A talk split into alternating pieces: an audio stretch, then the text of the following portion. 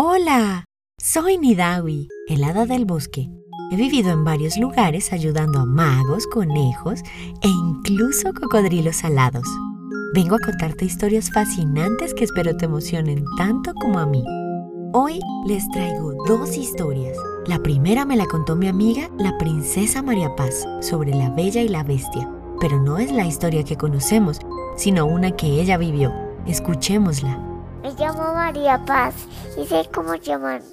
Pero les voy a contar una historia muy bonita. Hay una, un enturumpi que se entró en la biblioteca de este y todos los libros están preocupados y ellos se notaron y no pueden creer a sí mismo como la vida de bestia.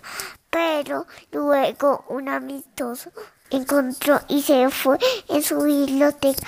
Luego le agarró porque lo volvió a ver y pasó por ella. Y luego ya no volvió a ver. Chao. Y Beth entró en la biblioteca. A ver qué pasó. Y luego los libros se murieron. Luego volvieron. Y luego vivieron.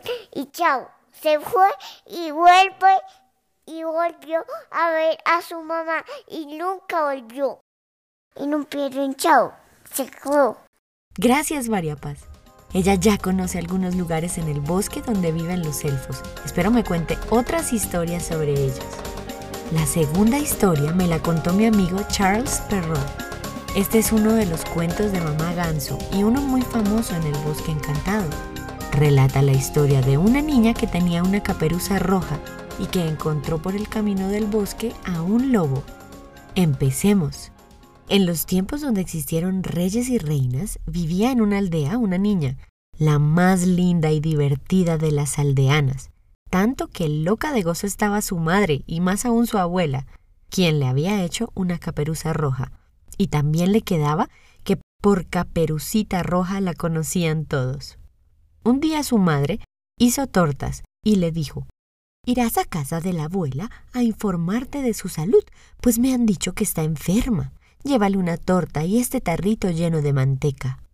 Caperucita Roja salió enseguida en dirección a la casa de su abuela, que vivía en otra aldea.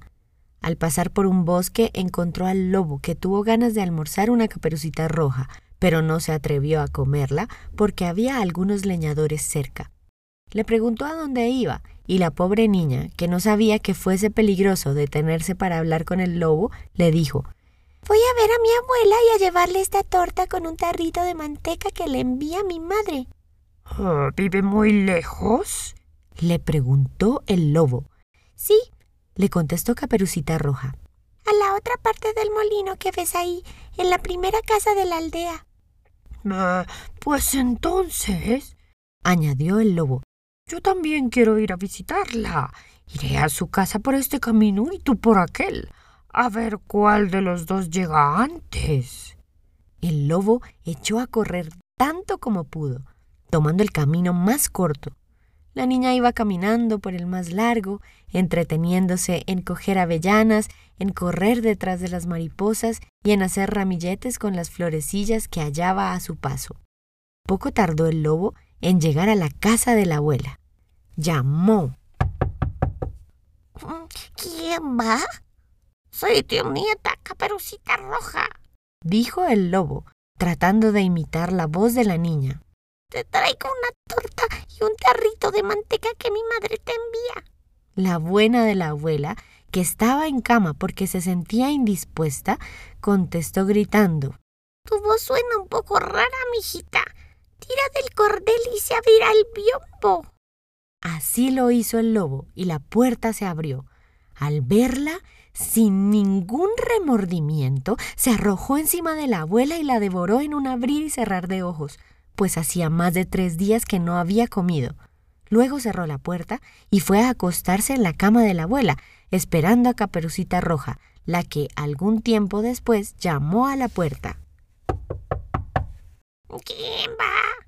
Caperucita Roja, que oyó la ronca voz del lobo, Tuvo miedo al principio, pero creyendo que su abuela estaba constipada, contestó. Soy yo, tu nieta, Caperucita Roja, que te traigo una torta y un tarrito de manteca que te envía mi madre. El lobo gritó, procurando endulzar la voz. Tira del cordel y se abrirá el biombo. Caperucita Roja tiró del cordel y la puerta se abrió. Al verla entrar, el lobo le dijo, ocultándose debajo de la manta. Deja la torta y el tarrito de manteca encima de la mesa y ven a saludarme. Caperucita Roja lo hizo y fue a saludar a su abuelita a la cama. Grande fue su sorpresa al verla con un aspecto diferente y le dijo, Abuelita, tienes los brazos muy largos. Así te abrazaré mejor. Abuelita, tienes las orejas muy grandes. Así te oiré mejor. Abuelita, tienes los ojos muy grandes. Así te veré mejor. Abuelita, abuelita, tienes los dientes muy grandes. Así te comeré mejor. Y al decir estas palabras, el malvado lobo se arrojó sobre Caperucita Roja y se la comió. Pero el grito de Caperucita alertó a los leñadores quienes llegaron a la casa y tanto asustaron al lobo que éste, con el estómago revuelto, devolvió a Caperucita y a su abuelita.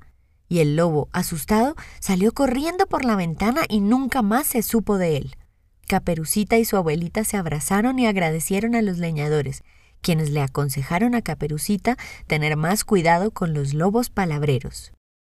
¿Cómo te imaginas el encuentro del lobo con Caperucita en el bosque? ¿Cómo crees que el lobo se disfrazó de la abuela? ¿Qué lección crees que aprendió Caperucita por el camino? Y aquí terminan los cuentos de hoy. Mis Shaquickers, quiero pedirles un favor. Si les gustó este episodio, compártanlo con su familia, amigas y amigos. Me ayudaría mucho, pues llegaríamos a más Shaquickers.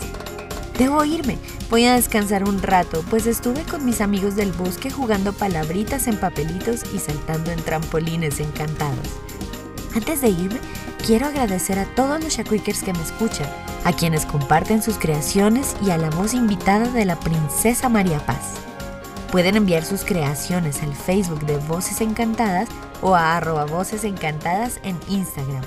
Recuerda, sueña y sé feliz.